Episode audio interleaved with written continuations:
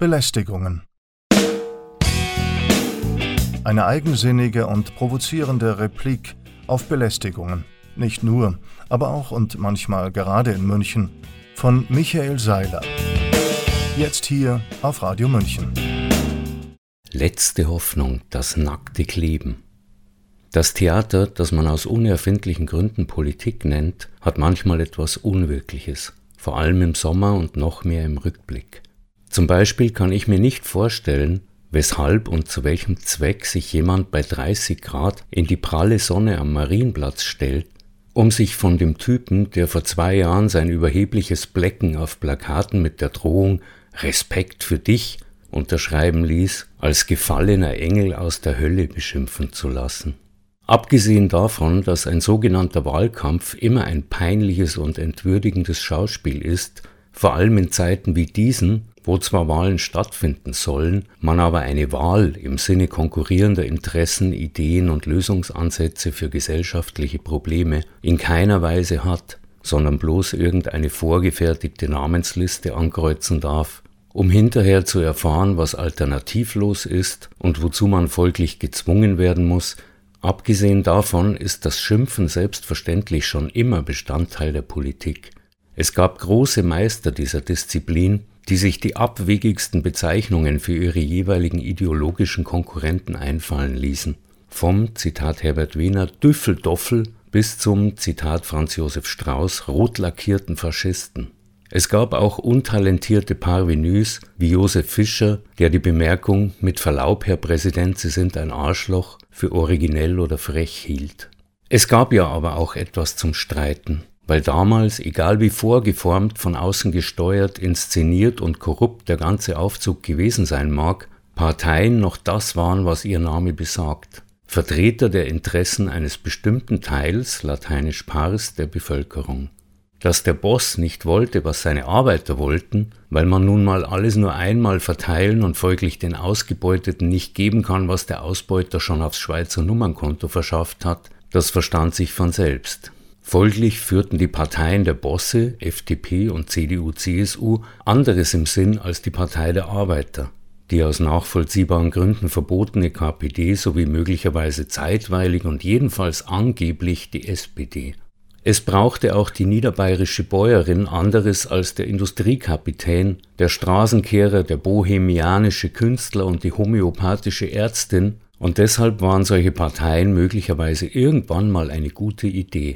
Ich bin davon nicht überzeugt, aber das ist heute nicht das Thema, weil wir das schon hatten und bestimmt bald wieder haben werden. Jedenfalls wurde gestritten und geschimpft von Repräsentanten in Parlamenten, weil die dafür da waren und weil man so wenigstens verhindern konnte, dass sich die Leute auf der Straße und in den Kneipen die Knüppel über die Scheitel zogen. Daher rührt übrigens ein populäres Missverständnis. Die Nazis fürchteten und verachteten Parlamente und schmähten sie als Quatschbuden, gerade weil darin gestritten wurde. Streit im deutschen Volk indes wollten die Nazis nicht. Wenn es einen Konflikt gab, hatte gefälligst der Führer zu entscheiden, das Volk sich unterzuhaken und dem Führer zu gehorchen, und gestritten wurde gegen den Feind, den inneren wie den äußeren, und zwar mit allen Mitteln, auch weil, und da schließt sich ein Kreis, das mit dem Unterhaken nur dann gescheit funktioniert, wenn man jemanden findet, den man zur Bedrohung aufbauschen kann, weil er einen stören, schädigen, gar vernichten wolle. Heute sind Parlamente, wenigstens in Deutschland, tatsächlich zu Quatschbulen degeneriert, aber nicht, weil dort gestritten würde, im Gegenteil. Selbst wenn tatsächlich mal jemand etwas sagt, was einem anderen nicht gefällt, dann ist der andere im Zweifelsfalle gar nicht da weil meistens so gut wie überhaupt niemand da ist, oder hat jedenfalls für das Gequatsche höchstens ein Gähnen übrig. Niemand fürchtet oder verachtet ein Parlament, in dem nichts mehr stattfindet als gähnende Lehre und konsentes Gequatsche. Wo es echte Konflikte gibt, haben gefälligst die Führer zu entscheiden, das Volk sich unterzuhaken und den Führern zu gehorchen.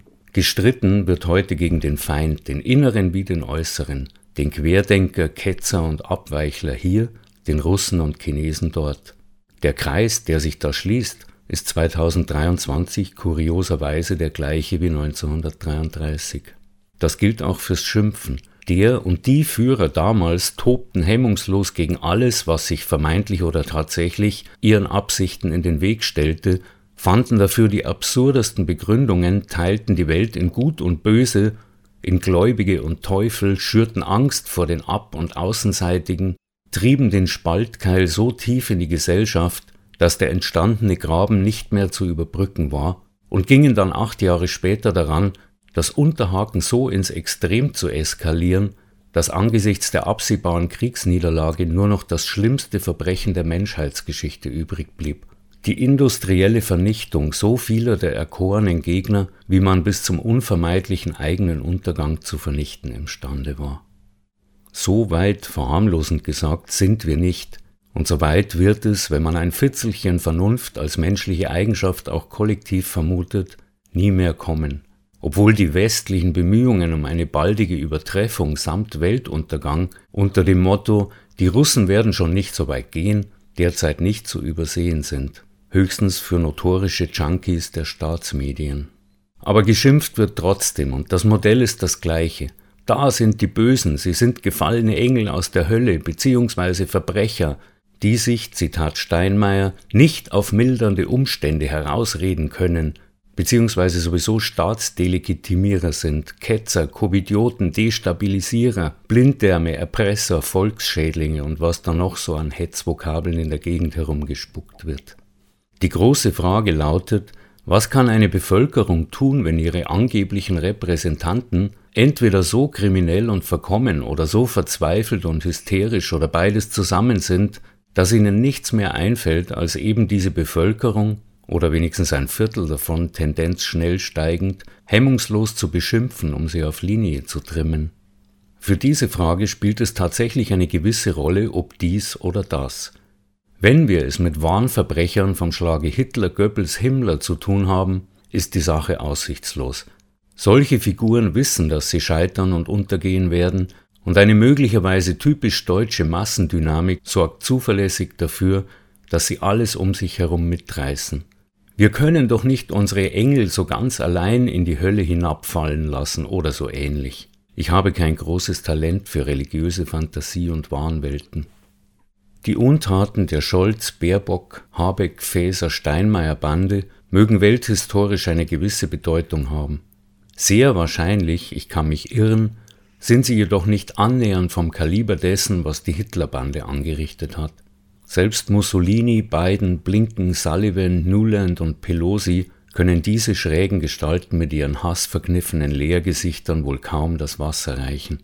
Das macht sie indes nicht ungefährlich, vor allem wenn man bedenkt, dass die letztgenannten ja ohne Zweifel als ihre Vordenker und Befehlshaber agieren und im Zweifelsfall das Sagen haben und haben werden, wenn die Verschwörungstheorie zutrifft, dass die ab Oktober anstehenden neuerlichen Corona-Maßnahmen in den USA vor allem dem Ziel dienen, die nächste Präsidentschaftswahl auf brieflichem Wege zu manipulieren, um diese Gestalten im Amt zu halten, das sie vom Gefängnis aus nicht ausüben könnten. Aber das ist wiederum eine andere Geschichte, über die man diskutieren mag, wenn es soweit ist. Also, was tun? Oder, um die Frage mit etwas mehr historischer Bedeutung aufzuladen, wie werden wir diese unfähigen, gefährlichen und offensichtlich irren Herrscher los? Ich bin in verspäteter Sommerlaune und möchte deswegen empfehlen, was die rebellische deutsche Jugend derzeit unternimmt, um ein 9-Euro-Ticket und ähnliche vernachlässigenswerte Kraft durch Freudewohltaten herbeizuführen. Kleben. Aber nicht etwa uns selbst auf irgendwelche Straßen. Wir sollten vielmehr alles andere kleben, und zwar an, in, um und mit allem verkleben, was es nur gibt. Ein ganzes Land in pappige Zuckerwatte einzuckerwattieren. Und sobald es einer schafft, sich trotzdem auf eine Bühne zu schwingen und den Mund zu öffnen, um irgendwas voranzutreiben, wird er zu und festgeklebt. Und wir gehen derweil noch ein paar Tage zum Baden. Nackt, damit uns die Zuckerwatte nicht erwischt, weil wir ja nichts Böses und eigentlich überhaupt nichts wollen, außer dem, was wir mal hatten oder gerade noch so haben. Und dann, wenn der Herbst wirklich kommt und die wabernde, wummernde, sich windende und wimmelnde Zuckerwattenvisagenbande daherkommt und irgendwas von uns will, Wahlen, Waffen, Unterhaken, Masken, was auch immer, dann lachen wir den ganzen Schmarrn ganz einfach weg weil wir nämlich den Radio, den Fernseher, das durchzensierte Internet und die Zeitungsausgabekästen der Staatsmedien ebenfalls zugeklebt haben und dann nichts mehr herauskommt als ein dumpfes Blubbern. Und wenn der nächste Frühling kommt, was er tun wird, weil die Kasernen und Waffenfabriken zugeklebt sind, dann tanzen wir nackt auf den Straßen und sehen den Kaiser nicht mehr. Das waren Michael Seilers Belästigungen. Jeden ersten Freitag im Monat um 15.30 Uhr und um 18.30 Uhr und dann montags darauf um 8 Uhr früh. Nachzuhören auf unserer Homepage radiomünchen.net und nachzulesen auf seilersblog.de.